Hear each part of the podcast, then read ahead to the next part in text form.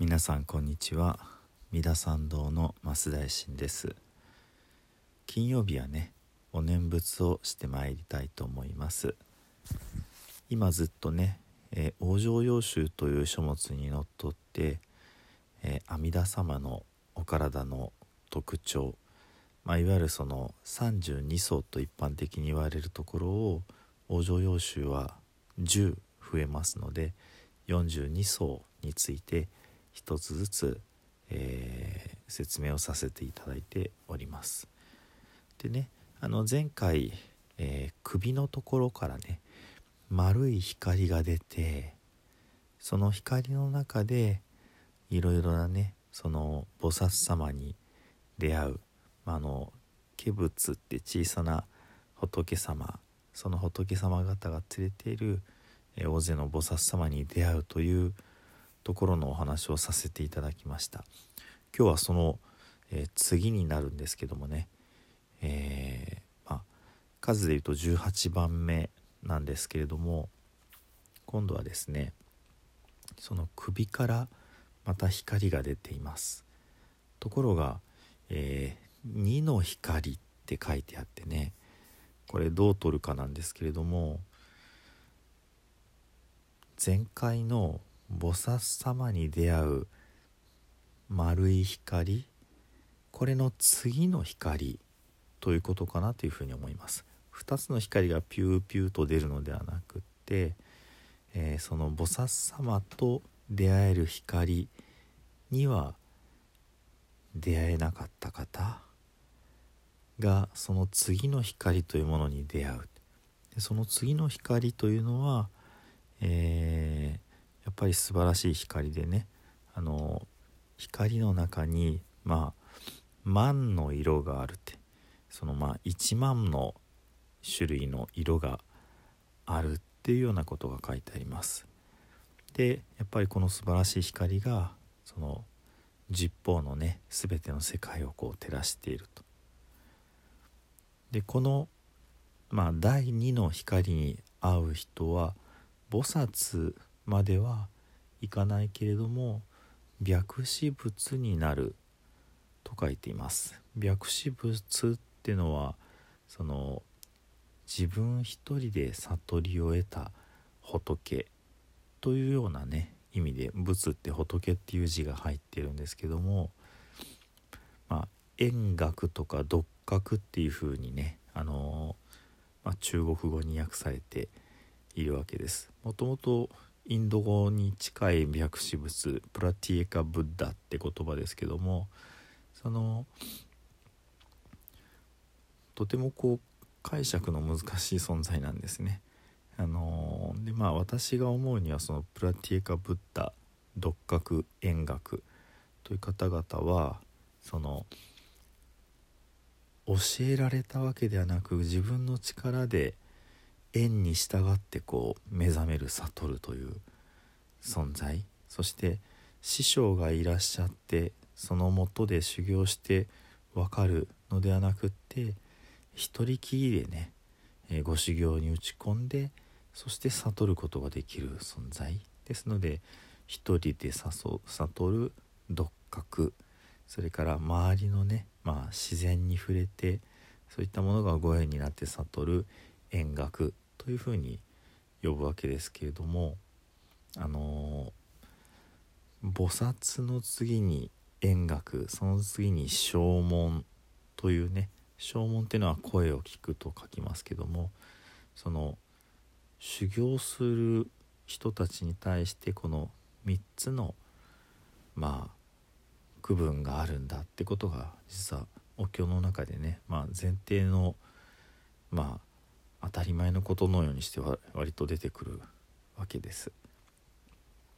で正門というのは声を聞くすなわちお釈迦様の声をそばで聞いていたお弟子さんたちになるんですね。で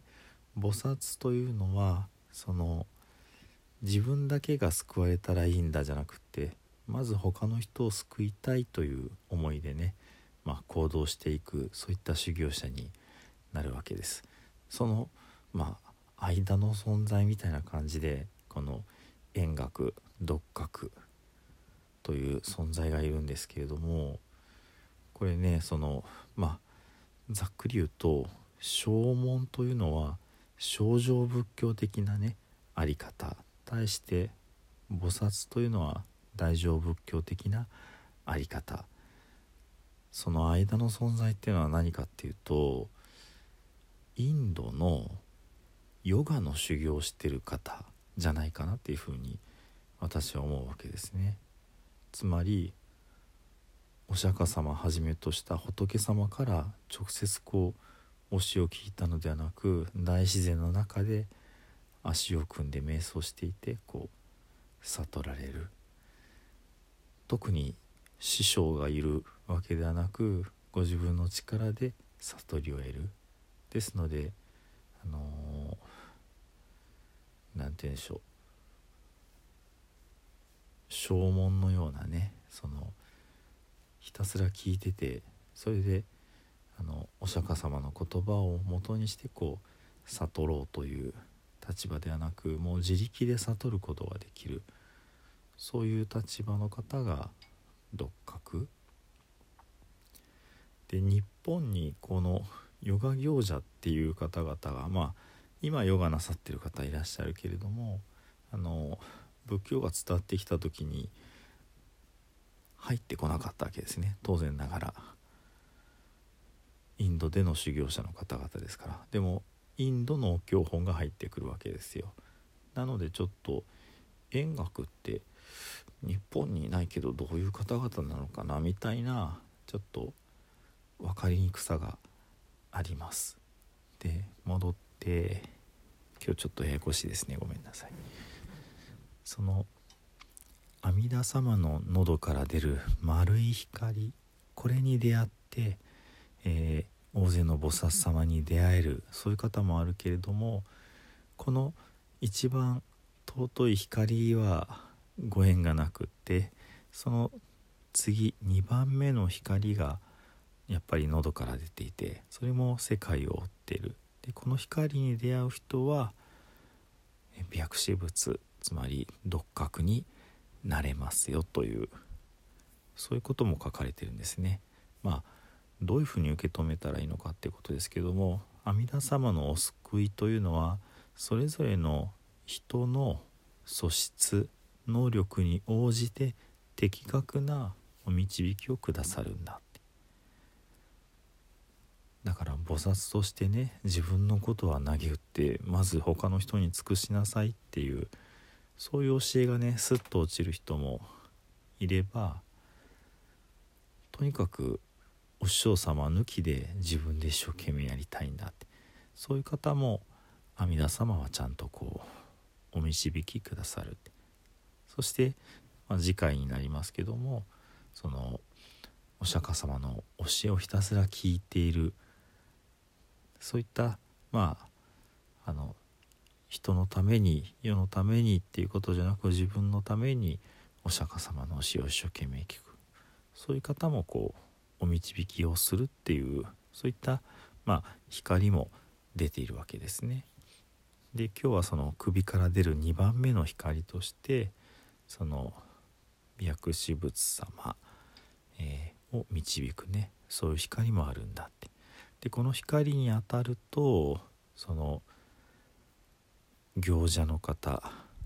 薬師仏を目指す行者の方はもうその今までの苦しい修行をこう投げ打ってねでまあもうやめたってしてあの不思議なまあ18種類の、まあ、変化というものが身についたりこの詳細はちょっとね私よく分かっていないんですけども18編っていう風に書いてます。18種類の、まあ、変化をこう生み出したりもしくはここも不思議ですけど足元に文字があってその文字が十二因縁というあのお釈迦様がおっしゃった教えと同じものをこう表してるんだってまあ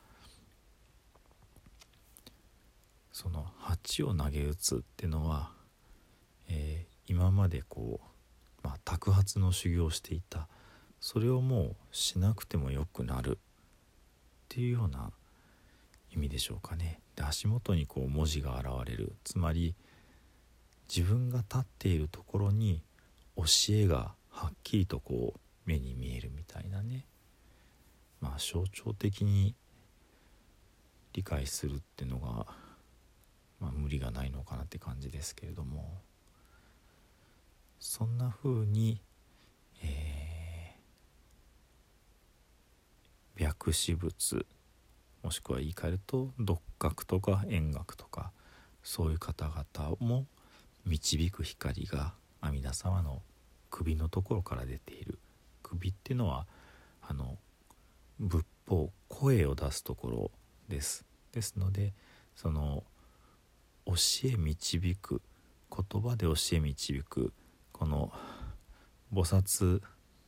とはご縁がなかった方も、えー、独学として、えー、教え導くそういった力もあるんだこういうことがね書かれてあるわけです。とてもこうあのややこしい話をしてしまってるなと思います。まあその菩薩以外の修行者も救うそういった光が阿弥陀様から出てるんだってこれぐらいのことでもいいのかなと思いますけれどもそれではねあのー、今日ちょっとお話が長くなってしまったのでお念仏は気持ちねあの短めにしようかなと思います。えー、ぜひご一緒にねお念仏いただけたらと思います。なむあみどぷ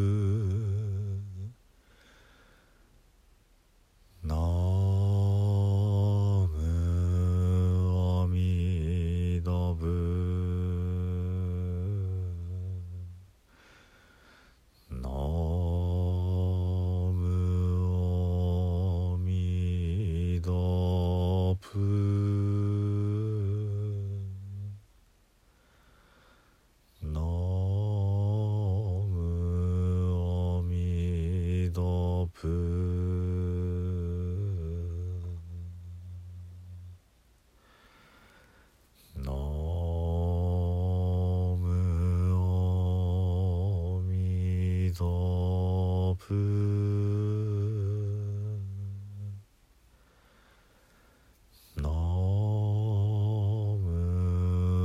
阿弥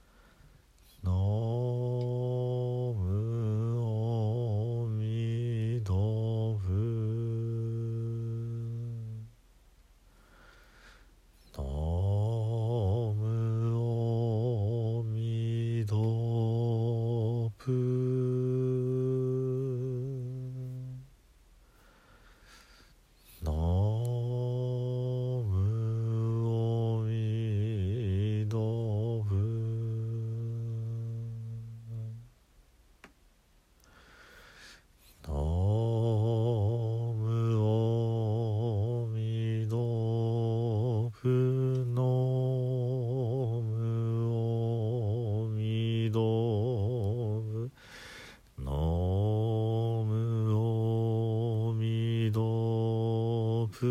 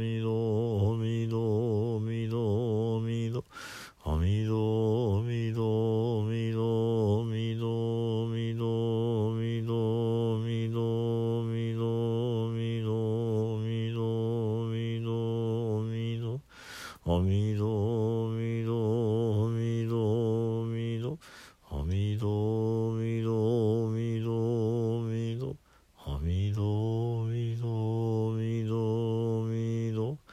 はみどぶあみどぶなむあみのぶつ